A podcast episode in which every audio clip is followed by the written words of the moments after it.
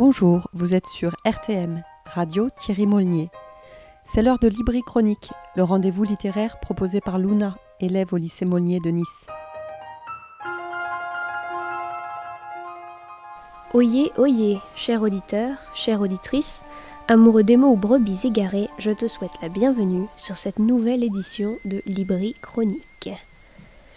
Aujourd'hui, je me penche pour la première fois sur le théâtre avec une pièce non pas classique, mais contemporaine et très pertinente d'ailleurs, car enracinée dans l'actualité.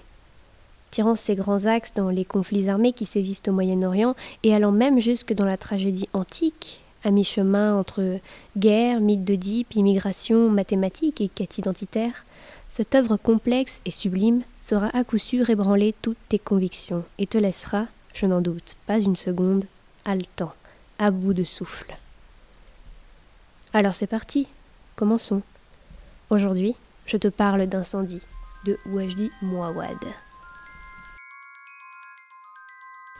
Acteur, écrivain et dramaturge libanais ayant fui la guerre civile avec sa famille, Wajdi Mouawad est aujourd'hui une figure théâtrale majeure. Incendie, paru en 2003, second volet d'une tétralogie intitulée Le sang des promesses, centrée autour des thèmes de l'héritage et de la transmission, après littoral et avant forêt, se distingue par sa naissance pour le moins particulière. En effet, la pièce présente la particularité d'avoir été écrite au cours même des répétitions avec la troupe de comédiens qui allaient la jouer. Ces personnages euh, étant donc largement influencés par les personnalités de chacun, sans compter l'expérience de réfugié que Mouawad a vécu dans sa jeunesse. Cela est d'autant plus intéressant que la pièce, lorsqu'elle est lue, paraît, ou m'a paru, en tout cas, un vrai challenge de mise en scène.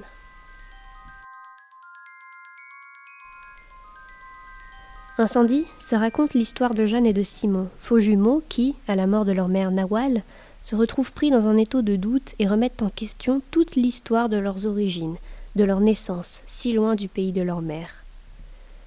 Le notaire, conformément au testament de Nawal, leur remet à chacun deux enveloppes, l'une pour un père qu'ils n'ont pas connu, l'autre pour un frère dont ils ignoraient l'existence.